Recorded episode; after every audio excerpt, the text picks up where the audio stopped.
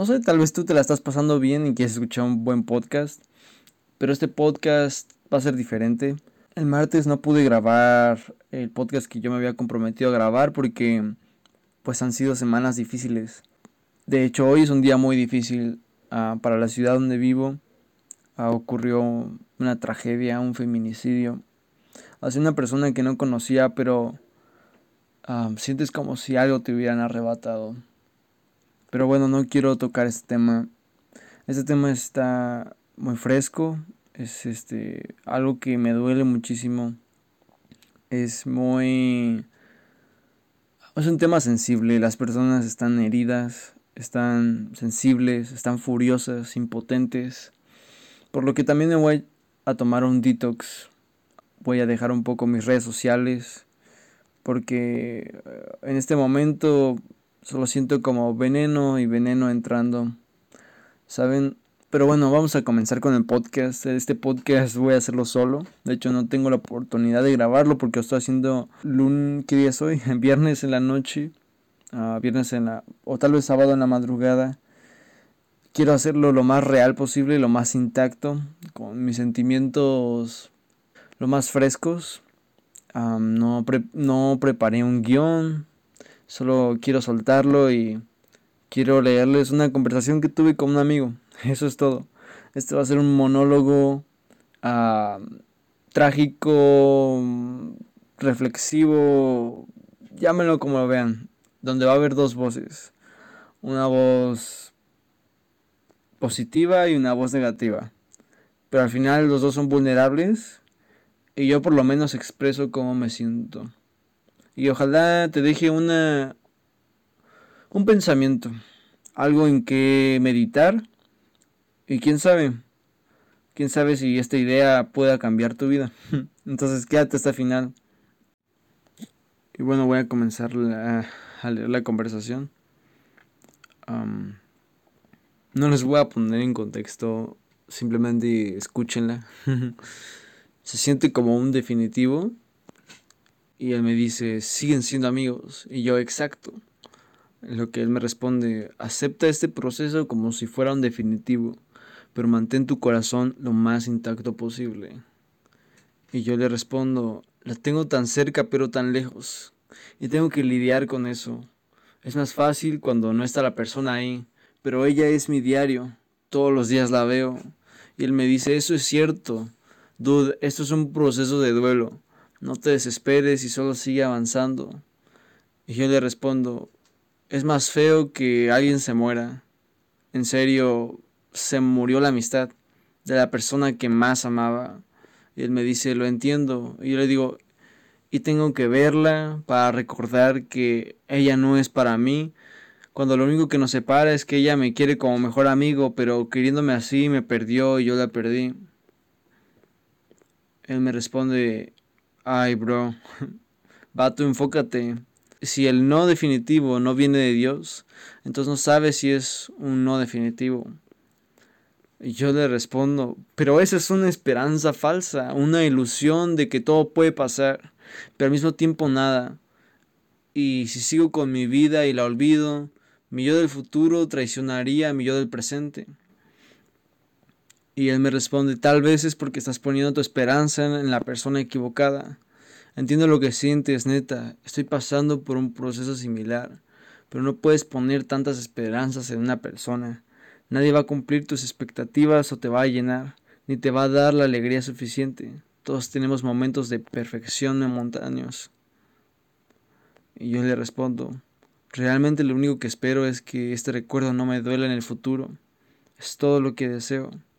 Y le pido, desarrolla tu idea de los momentos de perfección. Y él me responde, puedes decir que una amistad es perfecta porque todo iba según tú y según es que esa amistad cumplía tus expectativas. Y al menos a mí me ha pasado que en esos momentos me trago la idea de que ahí va a estar por siempre. Y en el momento en que algo no cumple con lo que yo esperaba de esa amistad o lo que sea, ¡boom! Todo se cae. Porque puse demasiadas esperanzas en algo que no podía soportar ese peso. Lo que parece perfección a nuestros ojos solo es algo roto con un parche bonito comparado con lo eterno. Las amistades y las relaciones cambian. Nosotros cambiamos, todo cambia. De un momento a otro se levanta y algo se cae. Y el lugar donde pones tus esperanzas determina qué tanto te mantendrás de pie y qué tanto vas a estar en el suelo. Lo eterno no cambia. Las amistades cambian. El amor no. Vato, todo va a estar bien. Mira, no quiero hacerme el sabio porque no lo soy como para andarte dando lecciones a la gente. Pero puedes tener paz porque si no llega a avanzar más la cosa con esta persona, puedes estar seguro de lo que has vivido, visto y soñado con ella. Es solo una pizca de lo que Dios tiene preparado para ti cuando llegue la mujer indicada. Alguien que posiblemente no va a cumplir todas tus expectativas, pero su mirada y su corazón estarán en lo eterno y después en ti que tú vas a ser su prioridad después de Dios. Neta, camina confiado en este proceso. Aunque al chile se vaya a sentir como caminar sobre vidrios cada vez que lo, la veas al principio. Y yo le respondo, qué buenas palabras, pero cambiando de tema, tengo miedo al mundo. Se va a poner mal, mal, mal, mal. Ah, me mandaron algunos stickers de que mi cuerpo, mi decisión, y abajo el patriarcado y etcétera. Totalmente anticristo. No me imagino en unos años que entren a nuestras casas, vendan a mis hijos de esclavos, violen y maten a mi esposa y me encarcelen a mí por seguir y predicar a Cristo. Y esto no está lejos de la realidad. Solo falta un gobierno autoritario para quitarnos la libertad. Solo un grupo de personas con motivo de odio para destruir nuestra ficticia comodidad para que ser cristiano no sea cuestión de ir a la iglesia o no, para que ser cristiano sea vivir hoy y mañana no. Hago un paréntesis, si crees que esto es muy extremista, que este pensamiento que tengo es muy extremista, es porque no sabes nada de historia. Y es algo que no vemos en la escuela, obviamente, porque esto es reciente. Esto pasó en los 70s, años 70 ah, en los 70s, la globalización, el capitalismo empezaba a dar auge. el Internet no se había creado, pero todas estas ideas de la tecnología, máquinas sustituyendo personas, todo un sueño que estamos viviendo, el sueño del capitalismo explotador, no sustentable. de alguna manera estamos viviendo un estilo de pobreza, un estilo de esclavismo Muchas personas trabajan en empresas gigantes, trabajando por los sueños de alguien más, siendo realmente miserables. Yo veo algunos podcasts, algunos posts, algunas fotos, algunas descripciones, algunos pensamientos de personas entre los 30 y 40 años diciendo que no tiene sentido el lugar donde están trabajando, que se sienten infelices, que pues que hagan la, de la vida lo que ustedes sientan. Si sientes decirle algo a alguien, díselo, porque pues la vida no nos asegura nada, no hay una garantía en esta vida, la vida es efímera. Y esa es una de mis filosofías. Mi filosofía es, vive sin arrepentimientos. Si tienes que decirle algo a una persona, si tienes que abrazar a tu mamá, si tienes que, no sé, tienes ganas de hacer algo, hazlo. y bueno, a lo que les contaba, 1970, hay un suceso que pueden buscar en internet, se llama telón de acero o la cortina de hierro también. Y este pasó mientras estaba esto del comunismo en la Guerra Fría. Ah, hubo un cierre hermético en los países comunistas, en la URSS, este, todos estos aliados, Rusia, Ucrania, China, liderados bajo Stalin, que algunos lo describen como el mismo diablo. realmente no le puedo reconocer nada bueno a Stalin. Y bueno, al final ganó el capitalismo, que bueno, es un sistema que al principio funcionó, pero como cada sistema, como dicen los sociólogos, un sistema después de 40 años decae. Eh, ya han pasado más de 40 años desde que el capitalismo está activo y parece que necesitamos una solución, pero no hay algo mejor. El punto es que cualquier persona que no pensaba al Estado como autoridad máxima y absoluta, era enemigo del Estado y por tanto los cristianos uh, eran perseguidos. Es cuando la, te das cuenta de lo que realmente importa en esta vida, el sentido de tu vida, si todo lo que viste vale la pena morir por aquello. También hay una teoría que me compartió una amiga, que es la teoría de que qué pasa si la vida que vives la, se repetiría vez tras vez durante la eternidad. ¿Estarías haciendo lo que estás haciendo ahorita? Pregúntate eso. Sigo con la conversación. Investiguen el telón de hierro. Es un suceso donde pasaban cosas muy muy trágicas. Ah, me acuerdo de alguna vez una historia de una ah, mujer que estaba a punto de casarse y entran los soldados soviéticos a su casa y se la llevan y no su marido no la vuelve a ver nunca. Ellos hacían que los creyentes en las cárceles hicieran la Santa Cena con excremento y orines. Los desnudaban, hacían todo tipo de torturas. Y estamos hablando de 1970. Probablemente tus padres ya habían nacido. si tú eres muy mayor, pues probablemente ya habías nacido. Y muchas de estas cosas no se hubieran sabido si no fuera por Richard Rumbat, uno de los pastores que sobrevivió a eso. él decidió regresar a la cárcel dos veces. Ahí es donde realmente defines si vale la pena creer en Dios. Que ya no es algo para sentirte bien porque realmente por culpa de Dios estás sufriéndola horrible.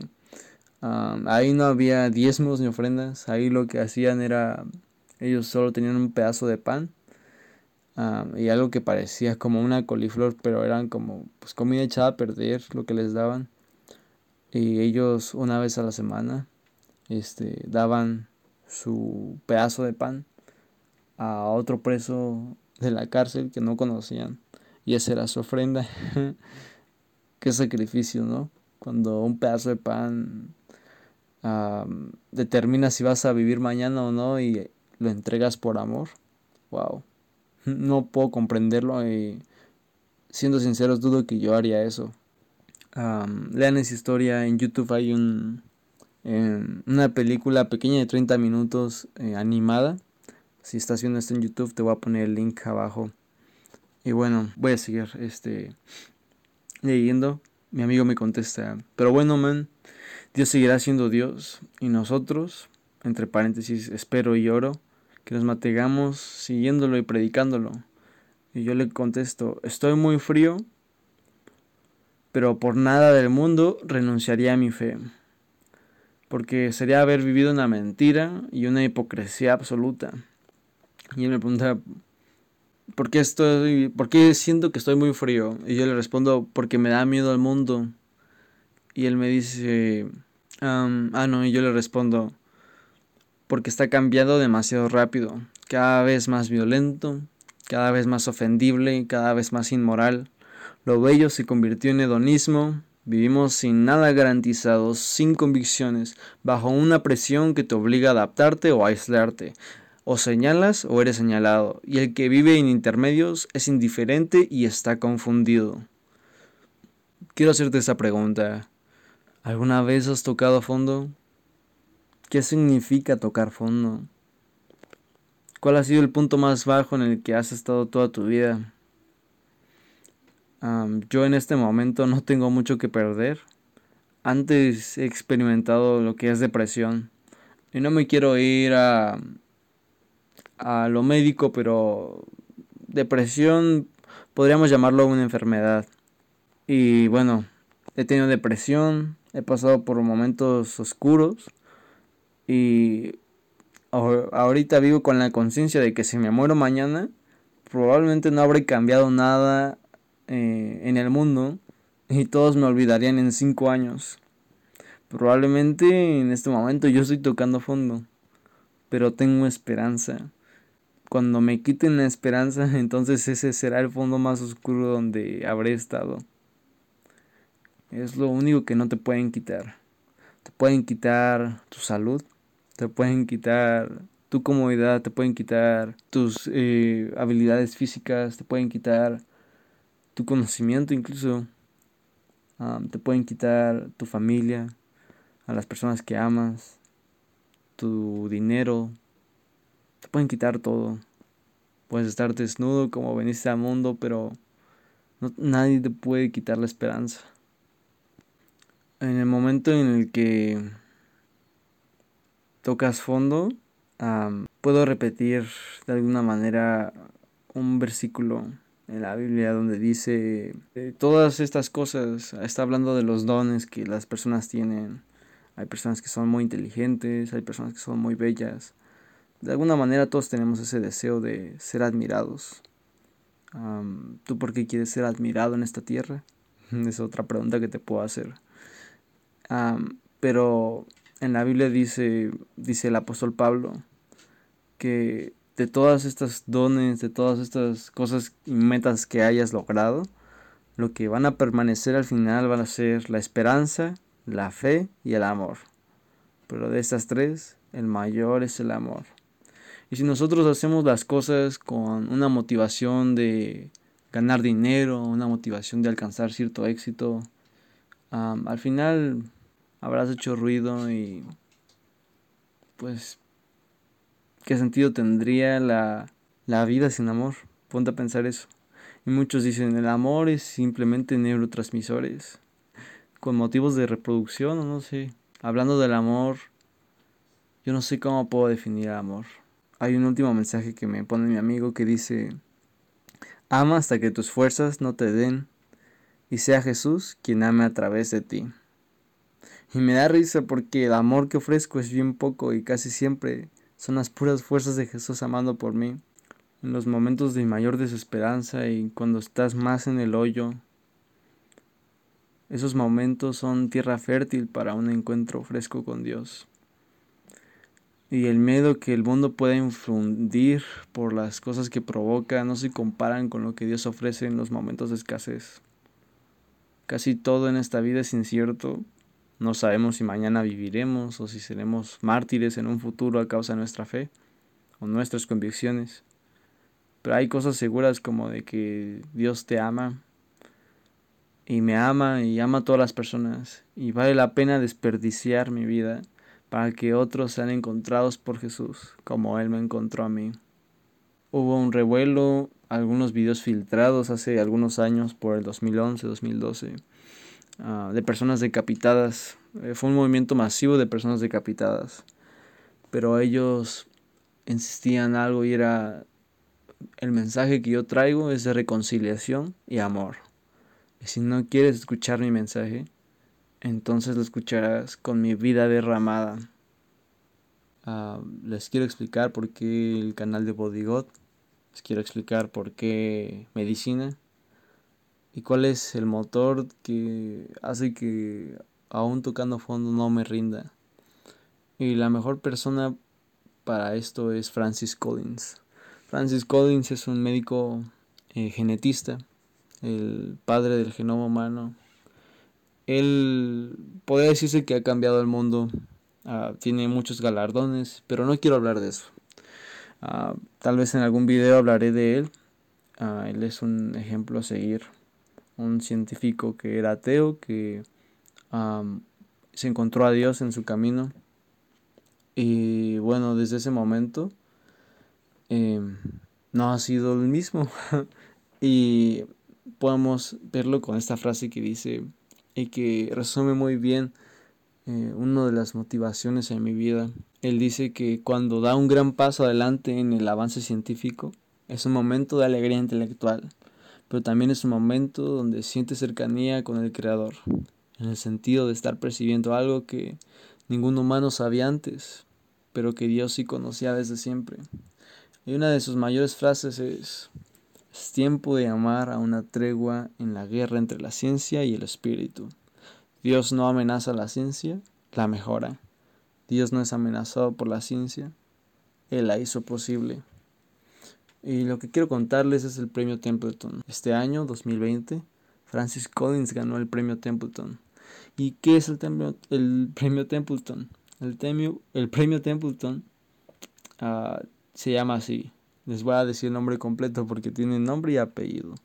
Premio Templeton para el progreso hacia la investigación o descubrimientos sobre realidades espirituales. Ja.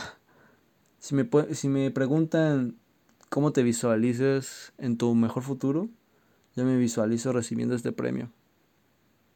Es una de las cosas que, que podría morir sin haber logrado, porque los caminos de la vida son inciertos pero de haberlo logrado no podría darle el crédito más que a Dios. Escuché una frase que dice, ¿cómo saber si son los planes de Dios? Bueno, si puedes lograrlo tú mismo y por ti solo, probablemente no. Pero si solo literalmente es por la intervención de Dios, es probable que sí. y bueno, este premio eh, se ha otorgado a personas que han transformado la, la, la realidad en la que vivimos, el mundo en el que vivimos, a través de sus convicciones, a través de sus valores. Tenemos a la Madre Teresa de Calcuta, a Billy Graham. Billy Graham se estima que tuvo una audiencia máxima de 2.200 millones de personas. Él llegó a predicar en frente de 3 millones de personas al mismo tiempo. Solo imagínate esto. Imagínate esto. La ciudad donde yo vivo, Morelia, tiene menos de un millón de personas. Tres veces la ciudad. Imagínate tú parado enfrente de tres veces una ciudad. 2.200 millones de personas fue la audiencia que escuchó el mensaje de Billy Graham 2.200 millones de personas es como todas las personas del continente americano, más todas las personas del continente europeo, más todas las personas del continente de, eh, oceánico o de Oceanía. Wow. O sea, de esa talla es el premio Templeton. De hecho es el premio, o sea, supera el Nobel porque es el premio eh, con más condecoración para algo intelectual. ¿Se imaginan? Solo imagínenselo. Y algo que puedo terminar y concluir es que vivimos en un mundo afligido, impotente por todas las injusticias que ocurren. Veo mucho odio en las redes sociales en este momento. Personas que tuvieron comportamientos, ah, vamos a decir una palabra muy fuerte, misóginos o personas que tuvieron comportamientos que discriminaron, lo que sea, pasa alguna tragedia y todos cambian, todos se, se, ponen de luto, todos se ponen de duelo, cuando realmente probablemente todos somos culpables de que pasen estas cosas, todos seríamos culpables de algo.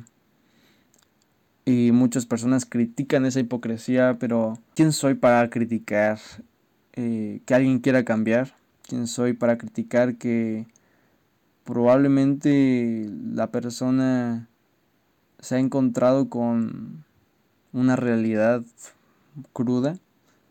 ¿Y quién soy yo para ponerme como barrera para que una persona cambie cuando yo puedo ser motor? Yo solo espero que si has tenido alguna actitud incorrecta, tal vez estás equivocado en el pasado, no permitas que tu yo del pasado ate tu yo del futuro. Ah, el amor cambia, el amor te toca. Y al final de cuentas el amor no te deja igual. Siento dolor por lo que está sucediendo en el mundo.